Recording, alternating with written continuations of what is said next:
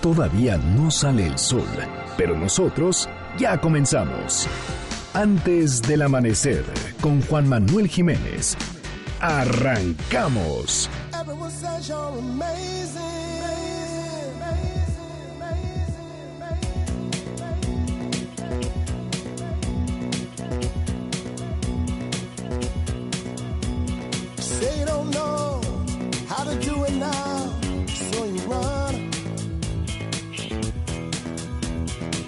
That you're bleeding, but you're through it now, so you run, so you run.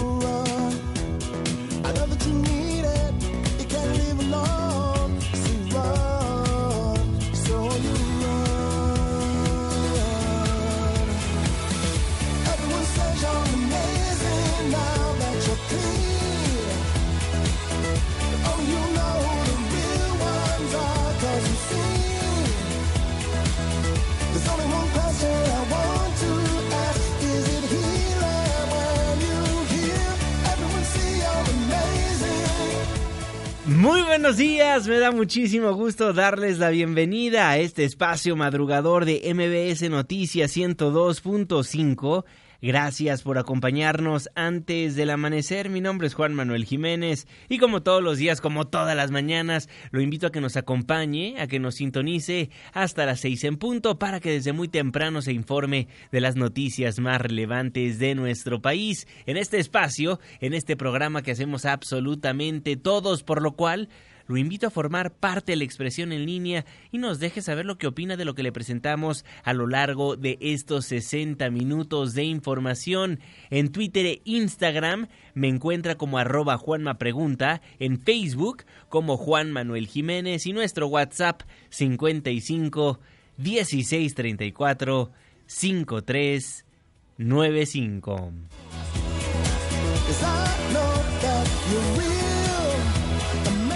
Estamos escuchando al talentosísimo Seal con su canción Amazing. Gracias por solicitarnos a los artistas, las canciones, los grupos que ponemos para musicalizar este espacio informativo. El día de mañana, ¿a quién le gustaría escuchar?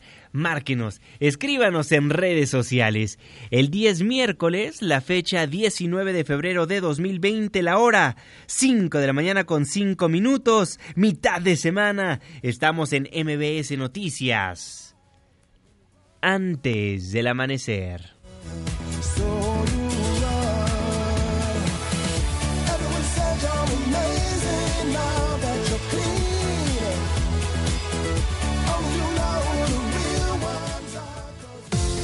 ¿De quién es el santo?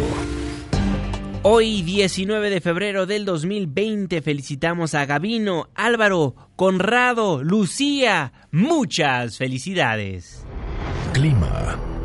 5 de la mañana con 6 minutos, Marlene Sánchez. Juanma, amigos del auditorio, muy buen día. Les informo que para este miércoles el Frente Frío número 40 provocará lluvias en Coahuila, Chiapas, Chihuahua y Nuevo León. También habrá vientos fuertes en Durango y Yucatán. Se espera ambiente cálido y temperaturas altas en Guerrero y Michoacán. Para la Ciudad de México se pronostican condiciones de cielo despejado sin probabilidad de lluvias. Tendremos una temperatura máxima de 30 grados Celsius y una mínima de 12. Este fue el reporte del clima antes del amanecer. Muchísimas gracias Marlene Sánchez y gracias a usted también por sintonizarnos antes del amanecer a través de la señal que sale de MBS Noticias 102.5. Saludo con gusto a todas las personas que nos ven y nos escuchan a través de nuestra página de internet mbsnoticias.com y por supuesto que le mandamos un caluroso abrazo a las personas que nos honran con su presencia a través de las distintas aplicaciones que hay en los teléfonos inteligentes. El reloj está marcando las 5 de la mañana con 7 minutos.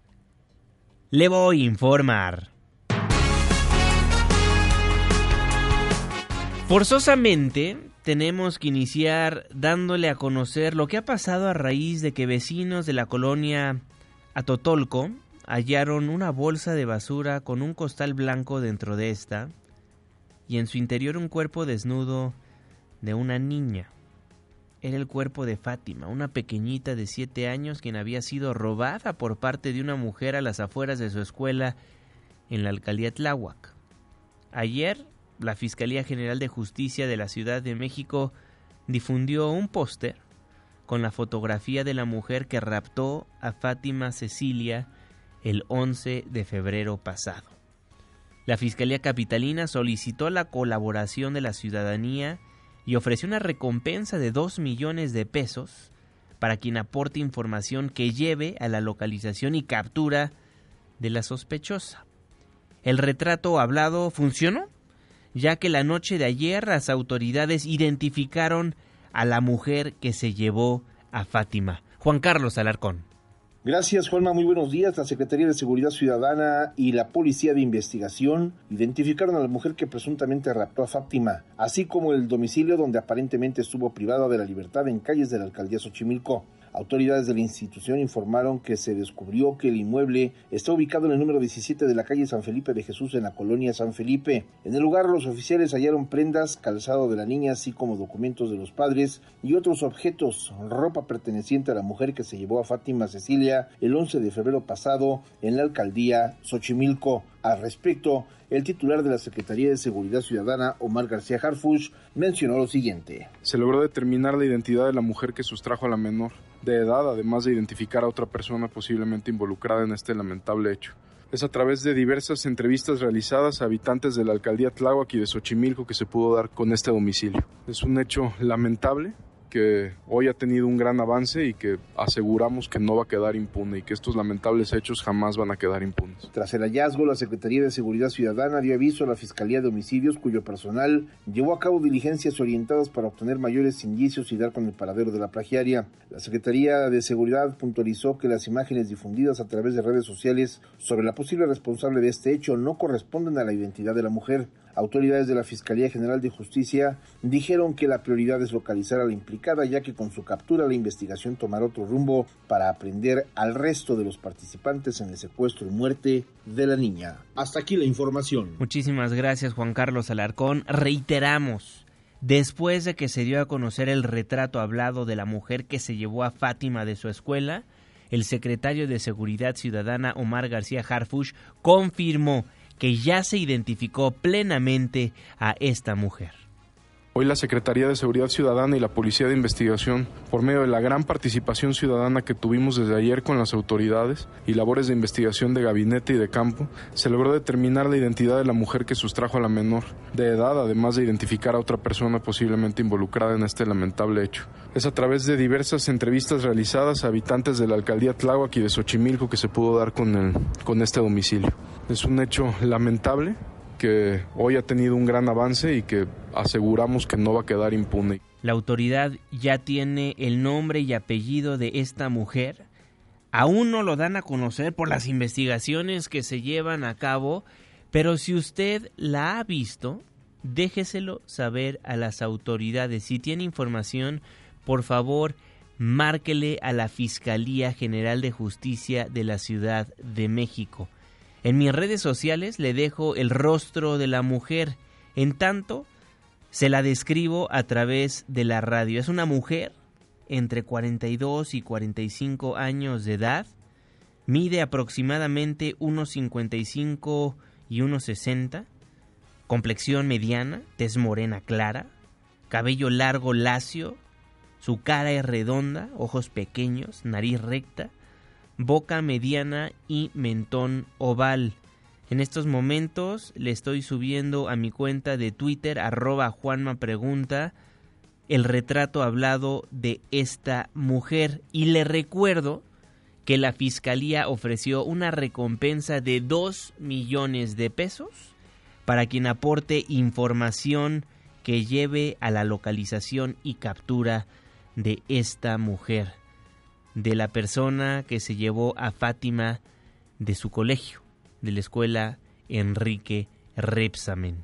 En tanto, la fiscal capitalina Ernestina Godoy Ramos reiteró que todos los involucrados en el caso serán detenidos y presentados ante los tribunales ya que actuaron con extrema violencia e incluso la víctima presentaba signos de agresión sexual. Ayer ya lo confirmó la procuradora, ahora fiscal capitalina, Ernestina Godoy, a pregunta de un reportero, dio a conocer que efectivamente no únicamente fue acribillada esta pequeñita de siete años, sino que sufrió violencia sexual. La funcionaria manifestó su compromiso absoluto para esclarecer no solo el hecho delictivo, sino también la actuación de los servidores públicos que intervinieron como primer respondientes y los que iniciaron la investigación.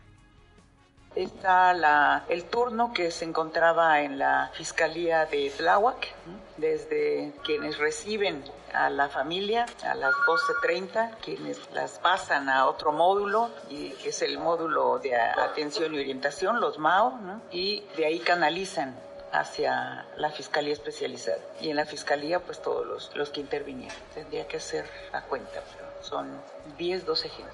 Ya veremos lo que pasa a lo largo de las siguientes horas. Ya veremos qué información proporciona el gobierno de la Ciudad de México.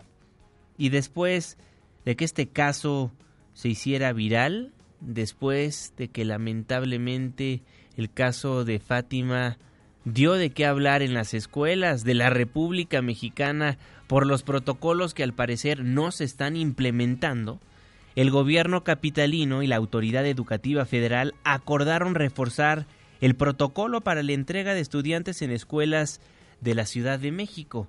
Entre las medidas está la denuncia directa de familiares o directores ante la Fiscalía General de Justicia para reportar la desaparición de un menor, habilitar instalaciones de esa dependencia para recibir a niños cuyos padres no acudan por ellos a la escuela, y la instalación de cámaras en las inmediaciones de las escuelas.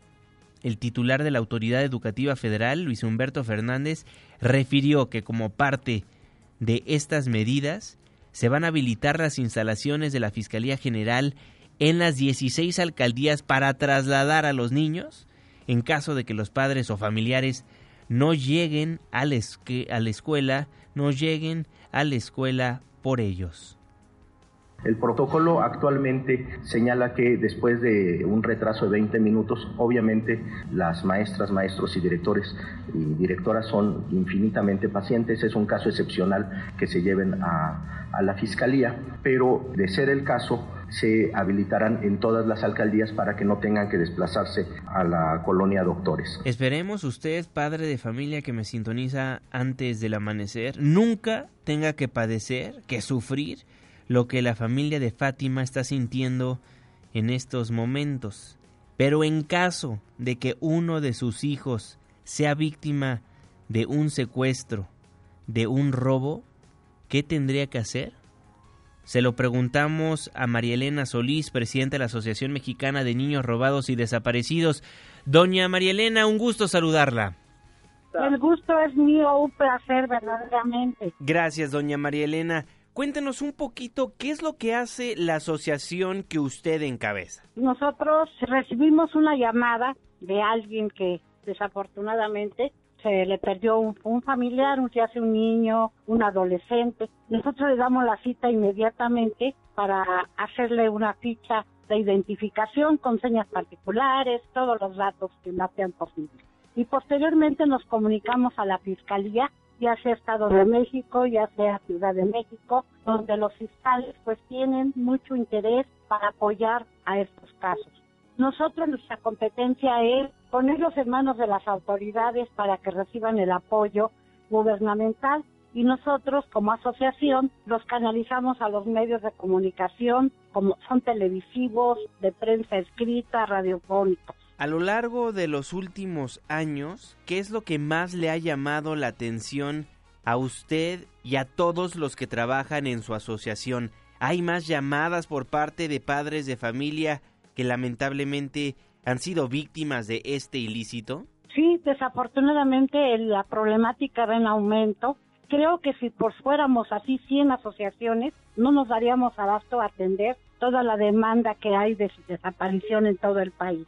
Desafortunadamente es un fenómeno que en lugar de disminuir, cada día ven aumento. María Elena Solís, presidenta de la Asociación Mexicana de Niños Robados y Desaparecidos, ¿alguna recomendación a los padres de familia que nos están sintonizando en estos momentos para que traten de prevenir esto que ya es común en la República Mexicana? Primeramente quisiera informarte que nosotros hace en 1997 elaboramos la credencial única de identificación. Esto fue por un- una privación ilegal de un bebé de dos meses que, bueno, gracias a los medios de comunicación nos llega el llamado que el niño se encontraba en Campeche. No había huellas digitales debido a que el acta de nacimiento tenía una rayita. Entonces, consideramos que era muy importante, primeramente, tener todos los datos de, los niños, como son huellas, eh, ADN, eh, este ADN, por ejemplo, que se da en el ombligo, en el cordón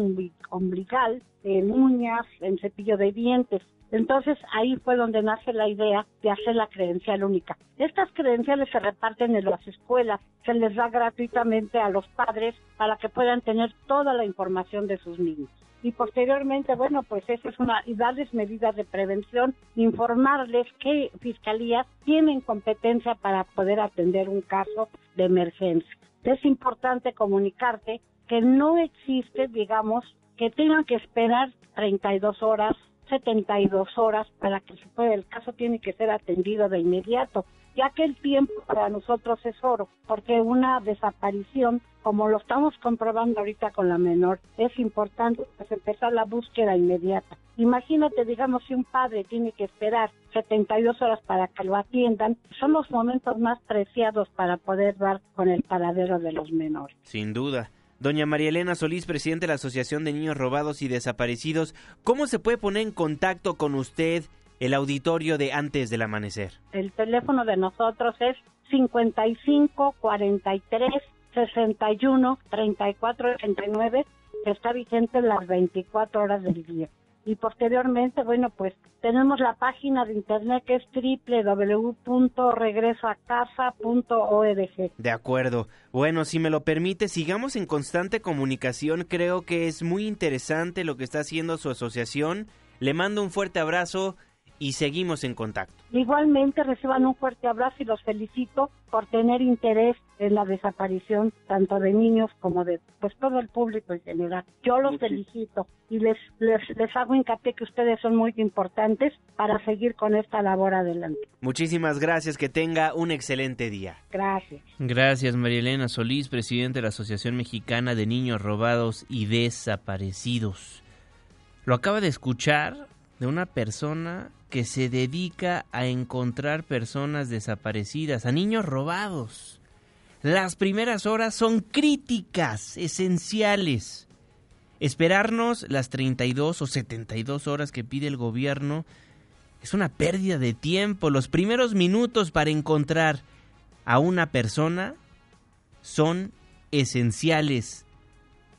Fátima no corrió con esa suerte. Le encontraron días después, pero le encontraron muerta, en una bolsa de basura y con huellas de abuso sexual. De verdad que hasta informarle lo que pasó me rompe el corazón. Son las 5 de la mañana con 22 minutos.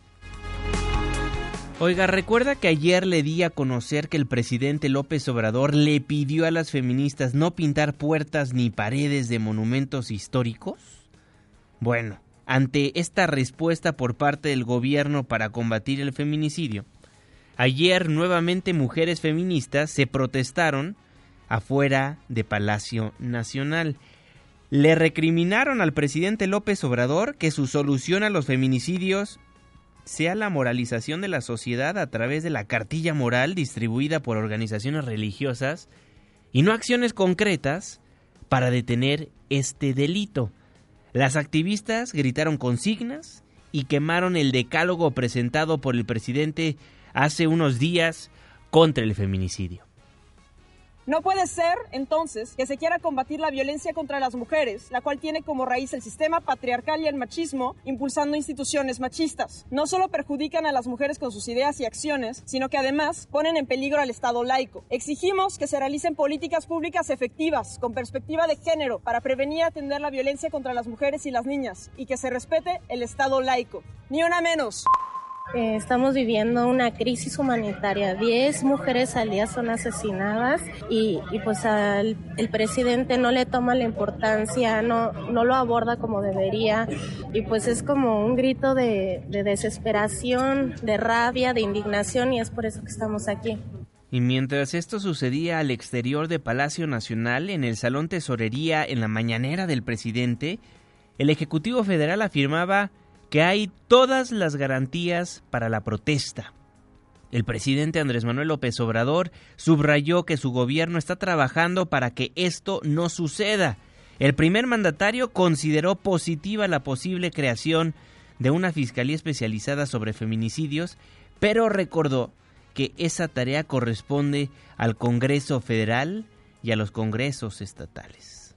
Corresponde a los gobiernos de los estados, a la Fiscalía General, yo lo veo muy bien, y todo lo que se haga para conseguir la paz y la tranquilidad, lo vemos muy bien y vamos a seguir ayudando en todo. Tenemos que ir cambiando y ya inició la transformación y todos estamos haciendo un esfuerzo, nada más que se solapó por mucho tiempo la corrupción y problema que se soslaya estalla. Cuestionado sobre un posible intercambio de ideas con defensoras y expertas ante la escalada de violencia en contra de las mujeres, el presidente López Obrador señaló que su administración está en la mejor disposición de trabajar de manera conjunta, pero eso sí, insistió en que no cambiará el enfoque de su política de atender las causas sociales que originan la inseguridad.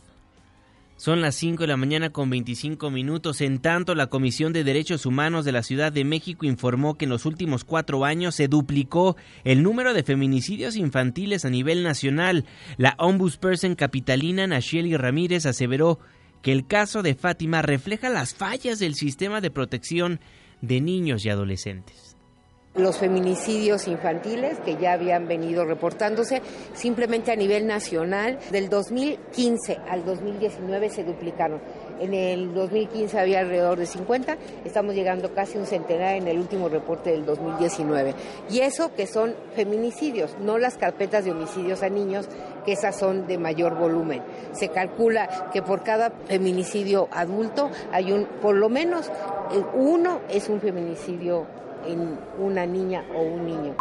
Debieron de haberla levantado inmediatamente que la familia fue a reportar. Que nosotros pensamos que ese es de todos los errores el que más determinó este fin en que tenemos este, a la vista. Hay un problema de coordinación interinstitucional que no permite que ante escenarios como el que estaba, se estaba viendo el jueves de la semana pasada, eh, se activen todas las instituciones para pues hacer lo que todo lo que esté en sus manos para la localización de cualquier niña, niño o adolescente. Pues el DIF ahí volvió a fallar. Aquí estamos ante otra falla que tiene que ver con el sistema de protección. Supuestamente tenemos un sistema de protección de niñas, niños y adolescentes y pues también falló. La ombudsperson capitalina Nacheli Ramírez, como bien lo acaba de escuchar, aseveró que el caso de Fátima refleja las fallas del sistema de protección de niños y adolescentes en los últimos cuatro años se duplicó el número de feminicidios infantiles a nivel nacional. Y para no quedarse atrás, la CNDH, la Comisión de Derechos Humanos, que pareciera que no existe, que estuviera extinta, por fin se pronunció al respecto de los feminicidios. René Cruz, buen día. Gracias, te saludo con gusto a ti y a nuestros amigos del auditorio. La Comisión Nacional de los Derechos Humanos demandó al Estado mexicano atender de forma inmediata la violencia de género y el feminicidio al tiempo en el que destacó que diariamente en promedio 10 mujeres son asesinadas y muchos de estos crímenes quedan en completa impunidad. El organismo destacó que los esfuerzos de las autoridades en materia de armonización legislativa, políticas públicas, presupuestos etiquetados, mecanismos e instancias para la prevención y atención de las violencias contra las mujeres no son suficientes para prevenir y erradicar ambos fenómenos. La CNDH refirió que México tiene una deuda pendiente con los derechos humanos de niñas y mujeres con un alarmante incremento de violencia de género y un muy significativo número de casos que han culminado en feminicidios y otras formas de violencia. Mencionó que para erradicar la violencia de género y el feminicidio es necesario priorizar en la agenda política la justicia y los derechos humanos de la mujer como uno de los principios de la democracia y agregó que el reconocimiento del derecho de las mujeres a vivir una vida libre de violencia conlleva la exigibilidad de su respeto y cumplimiento. Juanma, el reporte que tengo, muy buenos días. Muy buenos días, René Cruz, gracias por la información. Se pronuncia la CNDH, se pronuncia la Comisión de Derechos Humanos que encabeza Rosario Piedra Ibarra de los feminicidios que ocurren a diario en la República Mexicana. La CNDH, que a raíz de que llegó esta señora pareciera que no le importa mucho defender los derechos humanos. Lo vemos con el caso de los feminicidios, lo vimos con el caso de los migrantes, se pronuncia días después de una problemática que se vive en la frontera sur de nuestro país. La buena noticia ya se pronunció al respecto de los feminicidios. Son las 5 de la mañana con 29 minutos. Nos vamos al legislativo, nos vamos a la Cámara de Diputados, donde se expresó el rechazo a toda forma de violencia de género y se hizo un llamado a las autoridades de todos los órdenes de gobierno a tomar medidas para erradicar la violencia contra mujeres y niñas en el país. El resolutivo incluye exhortos a emprender acciones urgentes para prevenir y erradicar la violencia feminicida, así como un llamado a autoridades judiciales a no difundir contenido de carpetas de investigación. En el debate, las legisladoras no pudieron evitar caer en el reparto de culpas por las acciones y omisiones de los gobiernos anteriores y el presente. Hubo mantas contra la indiferencia del presidente, zapatos rojos frente a la tribuna para simbolizar a las mujeres asesinadas, gritos de reclamo y hasta el llanto de una congresista del PT que reclamó hipocresía a la oposición y acusó al neoliberalismo de la violencia feminicida, como lo hizo el presidente de la República. Quieren venirnos a echar a nosotros. Nosotros estamos trabajando por regenerar la vida pública, porque esto tiene que ver con funcionarios y con todos los organismos que ustedes no supieron hacer funcionar, porque son corruptos y se robaban el dinero, porque no lo usaron para lo que se debe. Y ustedes me caen más gordos porque se la pasan sacando raja política de una tragedia. Ustedes no debieron subir aquí a sacar raja política, sino a decir cuánto duele una niña muerta. ¿Cuánto duele? permítame, diputada. Me caen gordos porque sacan raja política. ¿Y qué es lo que estaba haciendo Claudia Domínguez en esa tribuna? ¿Qué es lo que estaba haciendo entonces esa diputada federal al pronunciarse contra la oposición, al denunciar que por ellos pasa esto, al pronunciarse que el neoliberalismo es lo que causa la violencia feminicida? ¿Eso no es sacar raja política diputada? ¿De verdad que es el colmo que hasta en casos como el asesinato de una niña de siete años, la mataron, la violaron, abusaron sexualmente de ella, nuestros legisladores quieran sacar raja política? Se hagan las indignadas se hagan los indignados y aprovechen esta coyuntura para pronunciarse de algo que ha sucedido en el país desde hace muchísimo tiempo. De verdad que es imperdonable lo que hacen nuestros legisladores. También el Senado de la República expresó su más enérgica condena por la violencia que se ha desatado contra mujeres y niñas en nuestro país y se guardó en la Cámara Alta un minuto de silencio en memoria de Fátima.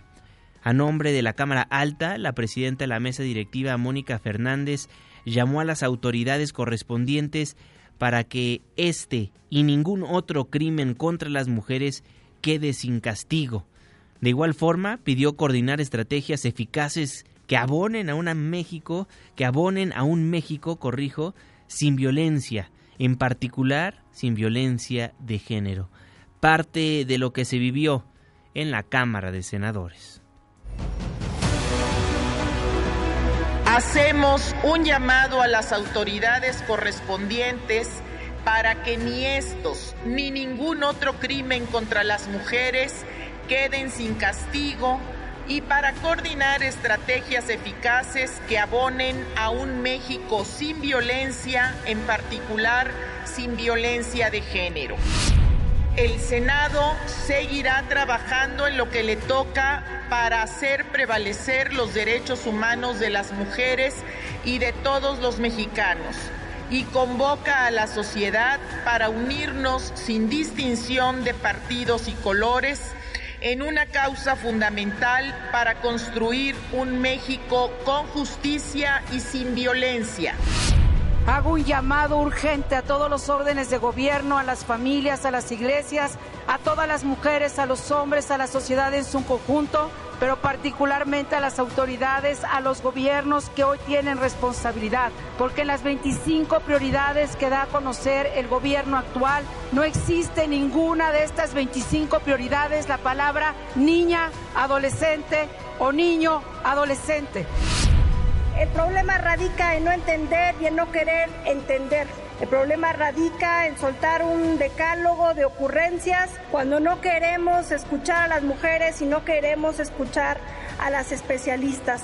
Y no, es que no es el neoliberalismo, es que es el machismo, es que es la falta de resultados. Si no logramos revertir o contener esta ola de violencia que se da en lo largo y ancho del país, muy difícil vamos a poder tener una sociedad con prosperidad, con paz y con armonía. Somos el Senado de la Paridad, ¿para qué? ¿De qué sirve que aquí tengamos la mitad de mujeres, mujeres adentro y no seamos capaces de garantizar la vida, la dignidad y la libertad de las mujeres que están allá afuera? Yo quiero convocarlas a todas a que hagamos un frente entre nosotras. Lo ocurrido con Fátima debe de convertirse en un hasta aquí, en un ya basta. Coincidimos en ni una mujer más y en ni una niña más. Pero esto nos debe de hacer reflexionar en qué está pasando, cómo estamos nosotros contribuyendo a tanta violencia. Lo que pasó en la Cámara de Senadores la tarde del día de ayer. Hay, hay un meme que me llama mucho la atención que hizo Van Pipe, seguramente usted lo sigue en redes sociales, arroba Van donde a través de la comedia a muchos nos cae el 20 de qué es lo que hacen nuestros legisladores. Dice lo siguiente el meme. Nos hemos reunido los 447 diputados y luego de un tiempo hemos decidido rechazamos la violencia de género. Y sí, así es lo que sucede en nuestro Congreso. Así es lo que pasa a diario en nuestro país. Se reúnen para rechazar algo que México rechaza. Las obviedades, ¿no? El Pleno de la Cámara de Diputados aprobó reformas a tres artículos del Código Penal Federal para aumentar de 60 a 65 años de prisión a quien cometa el delito de feminicidio. Angélica Melín. Juanma, con el gusto de saludarte, muy buenos días. Así es, en la Cámara de Diputados el Pleno avaló con 415 votos a favor y uno en contra la reforma para aumentar de 45 a 65 años de cárcel y de 1.000 a 1.500 días las multas por feminicidio. También determinaron incrementar de 10 a 18 años de cárcel la sanción por abuso sexual contra menores. Los cambios al Código Penal Federal promovidos desde la bancada del Partido Encuentro Social serán enviados enviados al Senado de la República para su valoración y eventual aprobación. Al fundamentar el dictamen, la diputada del PES, Esmeralda Moreno, recordó que de acuerdo al Sistema Nacional de Seguridad Pública, en los últimos cinco años los feminicidios en México se incrementaron en más de 137%. El diputado promovente Iván Pérez Negrón indicó que endurecer las penas contra estos delitos contribuirá a inhibirlos. Sin embargo, hace falta hacer mucho más. Escuchemos. Sin duda, reitero, el incremento de las penas por sí solo no va a eliminar la falta de responsabilidad institucional de las altas burocracias y de las bajas burocracias. Necesitamos hacer más. Es un tema multifactorial y efectivamente necesitamos una reforma que haga sensibles a todos quienes participan en la atención de estas atrocidades. Es el reporte. Muchísimas gracias, Angélica Melín. La crítica rápido de lo que pasó en la Cámara de Diputados. Pasa de 40 a 60 años esta pena por feminicidio hasta 65 años de cárcel. El abuso sexual contra menores ya tendrá una pena de hasta 18 años de cárcel. Los funcionarios que entorpezcan las indagatorias tendrán de 6 a 10 años de cárcel. Y qué bueno que se aprueba esto como lo daba a conocer el diputado que acabamos de escuchar. Pero efectivamente es multifactorial esta problemática. Se aplaudían ayer los diputados, estaban orgullosos de que aprobaron penas más severas para quienes cometan un feminicidio en el país. Pero realmente el problema no es cuánto tiempo van a estar en la cárcel. Ampliar cinco años más la pena de los feminicidios. Aquí el problema es que hay impunidad en todos los casos. No llegan a la cárcel los feminicidas, siguen sueltos, rondando, caminando, marchando las calles de nuestro país. Podrían poner cuatro mil años de castigo pero si dejan libres a los criminales las instituciones de justicia, si dejan libres y no hay detenidos, lo de la pena máxima, los años, es lo de menos. Hacemos una pausa porque hoy es miércoles de protección civil. Protección civil, antes del amanecer. ¿Y tú ya estás preparado? Coordinador David León, un gusto saludarlo, ¿cómo está? Querido Juanma, qué gusto saludarte a ti y a todo el auditorio de antes del amanecer. Ayer un día importante, Juanma, hicimos un sobrevuelo con el apoyo de la Guardia Nacional para observar el cráter del volcán eh, Popocatépetl de las eh, 10 de la noche, este momento que estamos eh, platicando tú y yo, 40 exhalaciones, 118 minutos de tremor, una explosión eh, menor nos ha permitido este sobrevuelo poder eh, ver, verificar que no hay la formación de un domo de lava, es decir, no tenemos un tapón, estos tapones que se forman que elevan, el, incrementan la presión, que presentan posteriormente su destrucción con explosiones. No lo tenemos, continuaremos muy atentos a tomarle el pulso al eh, volcán eh, Popocatépetl en este momento, Juanma, como tú bien lo sabes, el semáforo de alertamiento volcánico amarillo fase 2. El día de ayer por la noche también, Juanma, circularon imágenes de un eh, objeto incandescente, un fenómeno en el cielo cerca de las 8.30 eh, de la noche. Se sospechaba que era un eh, meteorito. Después de hacer una consulta a los diferentes integrantes del Sistema Nacional de Protección Civil, pudimos eh, confirmar que se trataba de un meteorito. Eh, descartamos eh, que haya tenido impacto con el territorio, no tuvimos ningún reporte de alguna afectación en el territorio, sí reportes de avistamiento de este meteorito, de este objeto incandescente. Recordar que con las cámaras que tenemos instaladas en distintos puntos del país, principalmente en el volcán Popocatépetl, en el volcán de Colima, usualmente registramos estrellas fugaces, aviones o este tipo eh, de fenómenos. Por último, Juanma, comentarte el día de hoy tendremos eh, muy probablemente la afectación del Frente Frío número 40 de 53 que ha pronosticado la Conagua, algunos puntos con bajas temperaturas en el norte del país, lluvias y chubascos, además de algunas rachas de viento para el estado de Chihuahua, Coahuila, Nuevo León y Tamaulipas, muy importante estar abrigados en esta zona del norte, noreste de nuestro país y por supuesto tener cuidado con las altas temperaturas que se registran en el centro y sur sureste de México. Juan, más información de este y otros fenómenos en preparados.gov.mx. Muchísimas gracias, coordinador. Le mando un fuerte abrazo. Gracias a ti, Juanma, que tengan excelente día. Igualmente, David León, el coordinador nacional de protección civil, antes del amanecer. Son las 5 de la mañana con 42 minutos tiempo del centro de la República Mexicana. Regresamos al tema de los feminicidios, del caso lamentable, desgarrador de Fátima, esta pequeñita de 7 años que fue asesinada. Ayer en el Congreso local ya platicamos de lo que pasó en la Cámara de Diputados y en la Cámara de Senadores, pero ayer en el Congreso de la Ciudad de México rechazó el partido Morena llamar a comparecer a los titulares de la Fiscalía General de Justicia y de la Secretaría de Seguridad Ciudadana sobre el caso de Fátima. La oposición señaló que no se trata de un linchamiento hacia ninguna autoridad, sin embargo, advirtieron que esconder la cabeza no da certeza a la población tras estos hechos.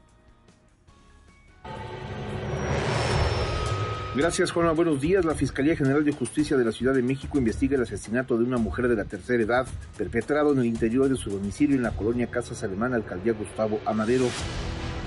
La mujer de 79 años de edad, cuya identidad se omite, fue localizada por uno de sus hijos, quien la encontró tirada junto a una rocola con huellas de golpes y una cuerda atada al cuello. El familiar dio aviso a policías de la Secretaría de Seguridad Ciudadana, quienes acordonaron el lugar de los hechos a efecto de preservar los indicios en el lugar. Personal de la Fiscalía de Homicidios se presentó al lugar y activó el protocolo de investigación para feminicidios, por lo que efectuó diversas diligencias y posteriormente realizó el levantamiento del cuerpo. Los hechos ocurrieron el 13 de febrero pasado cerca de las 6 de la tarde, por lo que la Policía de Investigación recabó entrevistas de familiares y vecinos de la zona para ampliar y esclarecer el crimen.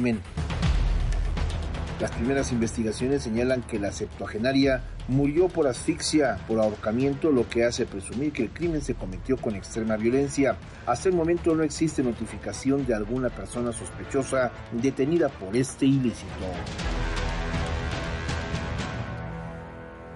Le digo, son 10 mujeres que son asesinadas a diario en la República Mexicana.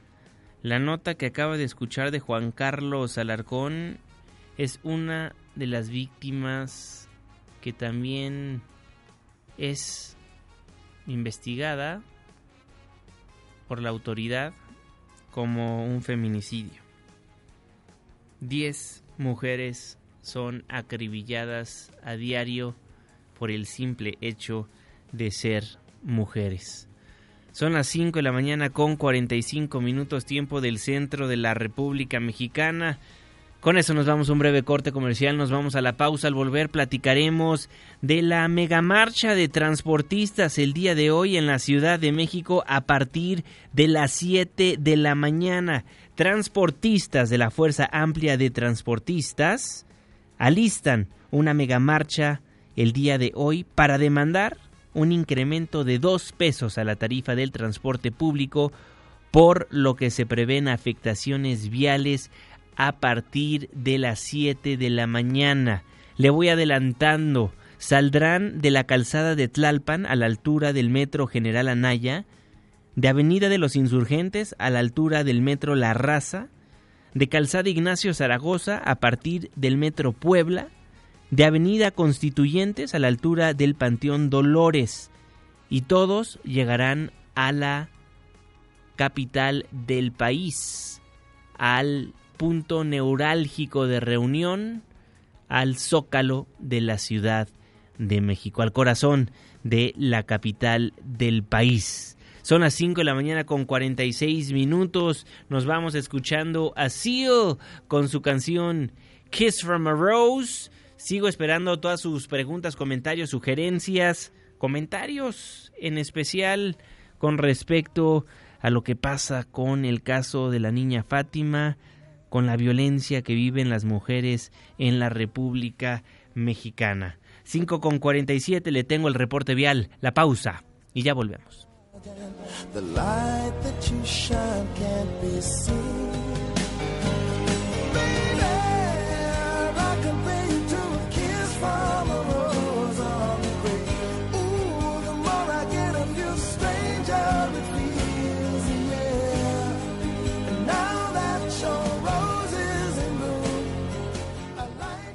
Antes del amanecer, con Juan Manuel Jiménez. Con Juan Manuel Jiménez. Continuamos. This is a man's world.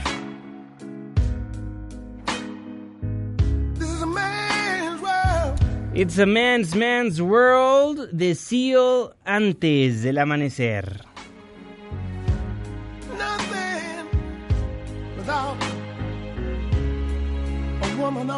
Gracias por continuar con nosotros en MBS Noticias 102.5. Le actualizo la información que le daba a conocer hace algunos instantes. Agradezco enormemente a nuestros colegas periodistas Octavio García, quien nos da a conocer que ya se canceló, efectivamente ya se canceló la marcha del día de hoy, la movilización que planeaban los integrantes de la Fuerza Amplia de Transportistas después de que a poco más de tres horas de una negociación, la segunda mesa de negociaciones que se celebró ayer, las autoridades del gobierno capitalino llegaron a un entendimiento para desactivar esta marcha. Nicolás Vázquez, quien es el vocero de los transportistas, expresó la noche de ayer al salir de esta mesa de trabajo en la Secretaría de Movilidad que hubo un acuerdo que será redactado y que se va a firmar el día de hoy. En los siguientes días se dará a conocer en una rueda de prensa conjunta a qué acuerdo llegaron. Pedían un aumento de dos pesos. ¿Qué es lo que dio a conocer la autoridad en esa junta? ¿Qué es la exigencia que le puso sobre la mesa la Fuerza Amplia de Transportistas al gobierno capitalino? Próximamente lo conoceremos. Le repito, se cancela la megamarcha del día de hoy. Se cancela esta movilización de los transportistas en la Ciudad de México después de que llegaron a un acuerdo con los transportistas en el gobierno capitalino.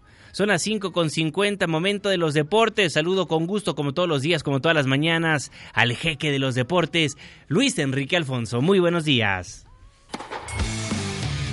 Deportes con Luis Enrique Alfonso.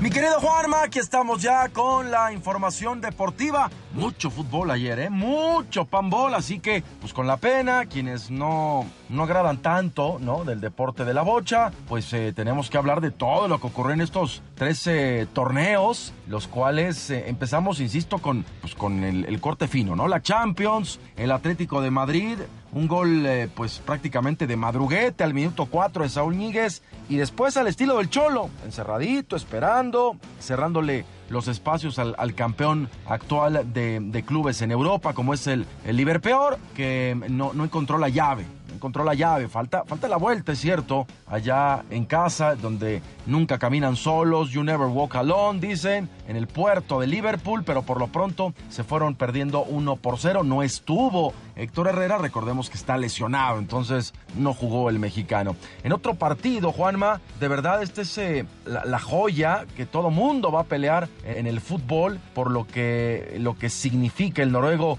Erling Haaland, que marcó doblete para vencer a la Paris Saint-Germain. En, en, casa, en, el Signal Iduna Park, en un ambientazo. De verdad, este muchacho tienen que verlo.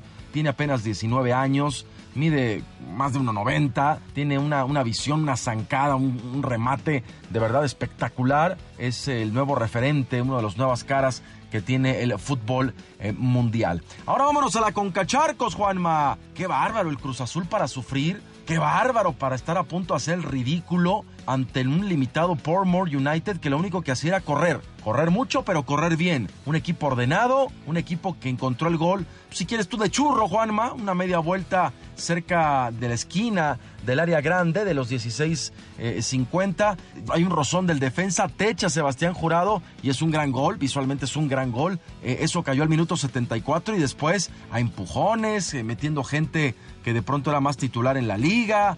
Empataron al, al, minuto 95 eh, y después ya, ya, ya sobre la hora el cabecita Rodríguez al 97 dio el triunfo agónico, o sea, prácticamente metió el gol, sacaron y se terminó el partido allí en Jamaica, pero qué ridiculazo estuvo a punto de hacer el Cruz Azul, falta la vuelta, pero de verdad fue un gran resultado. En dos minutos le dieron la vuelta al equipo del Port Moore. Y el, eh, León venció 2 por 0 a Los Ángeles FC. Carlos Vela, que fue el gran atractivo, fue como todos querían ir a verlo para buchearlo, ¿no? Cada vez que tocaba el balón el mexicano, que nunca había jugado un partido de contra un equipo como tal de clubes, pues, ¿no? En, en nuestro país, porque se fue muy joven, fue el imán de taquilla, pero la verdad León jugó muy bien por momentos también flaqueó, no, está fino el, Los Ángeles, recordemos que vienen de, de, pretemporada ellos y el León, bueno, el torneo mexicano ya está prácticamente llegando a la mitad. Y en la Copa MX, Juanma, 0 por 0 Monarcas y Tijuana, la ida había quedado 3 por 1 para el perro pelón, así que el equipo del norte está en semifinales. Y Toluca le dio un violonchelo al Pachuca 5 por 1. Todavía están encontrando dónde quedó la bolita porque fue realmente abismal. Es cierto, jugaron desde el minuto 40 con uno menos por la expulsión del dedo López, los Tuzos, pero les dieron un violonchelo terrible. Juegos para hoy, Juanma. El Tottenham, que Huminson se lesionó y recordemos que también Harry Kane está lesionado, va a jugar ante la revelación en Alemania, Leipzig y el Atalanta de Bérgamo, el equipo donde jugó Miguel Ayun, bueno, donde estuvo Miguel Ayun, ante el Valencia, dos de la tarde, los partidos, la Concacharcos, el Alianza del Salvador, en el Cuscatlán va a recibir a los Tigres a las 7 de la noche y el Comunicaciones de Guatemala va a enfrentar a tu chichicuilote Juanma a las 9. Están tirando rostro allá por tierras chapinas, así que va a ser el partido. Y la Copa más X, Dorados eh, contra Juárez. Esto va a ser a las 9 de la noche, la visita del Gran Pez a la, a la frontera. Y antes a las 7, Rayados contra Santos. Ambos partidos terminaron 0 por 0.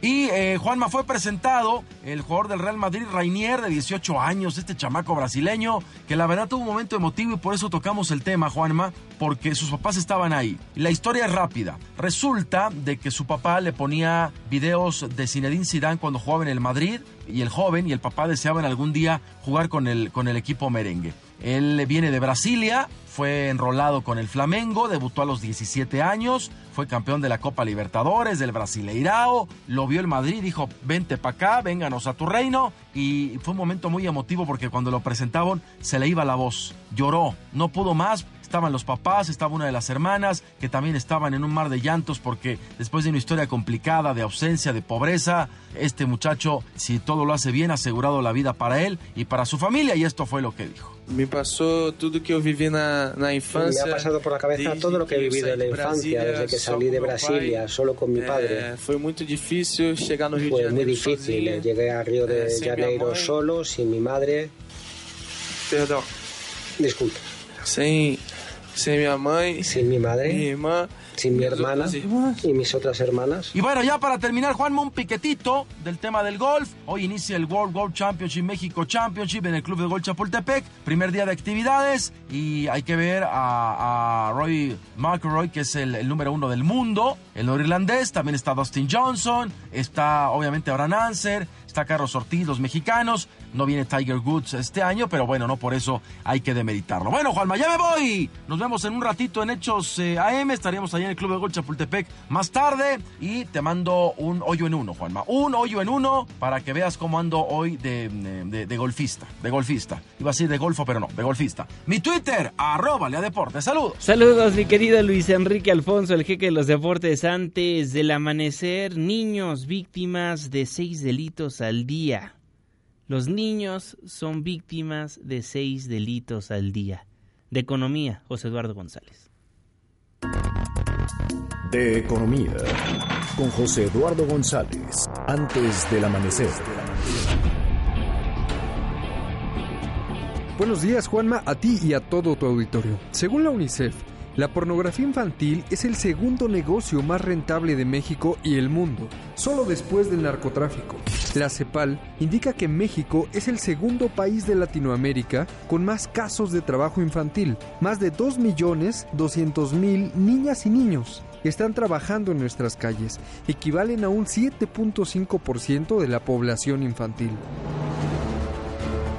La UNICEF indica que el 62% de los menores han sufrido maltrato en algún momento de sus vidas, 5.5% violencia sexual y 16.6% emocional. En México, los infantes necesitan atención por parte del gobierno en el tema de seguridad, educación y salud.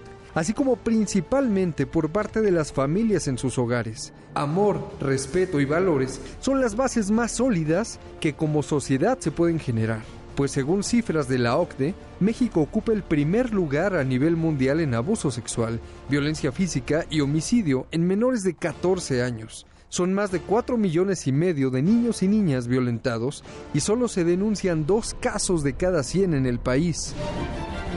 Y es que el aberrante negocio infantil involucra 7 mil millones de dólares en pornografía en todo el mundo en tan solo un año, siendo 34 mil millones de pesos anuales en México, país que hace solo unas semanas tomó acciones en materia de violencia digital con la ley Olimpia.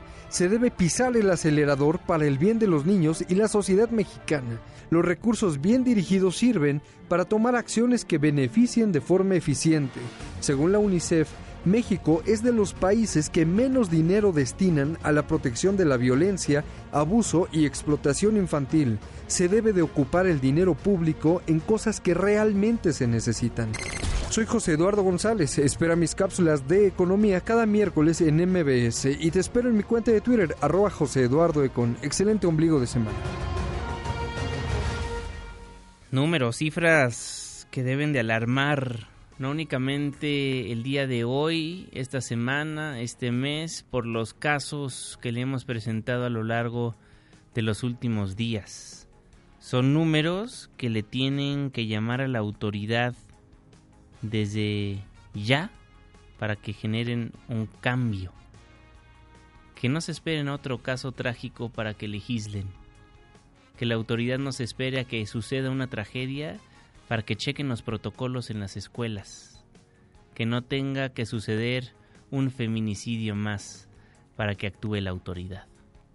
Son las 5 de la mañana con 59 minutos, dejamos el 102.5, pero, pero, nos pasamos al 104.9 en Exa FM. Le tenemos un resumen de noticias cada hora a la hora hasta las 10 de la mañana. Y después nos vemos en la televisión en punto de las 7 de la noche en tu ciudad en tiempo real a través de la pantalla de ADN 40, el canal informativo más visto de México. A nombre de este gran equipo de trabajo, se despide de ustedes su servidor y amigo Juan Manuel Jiménez. Que pase un excelente miércoles.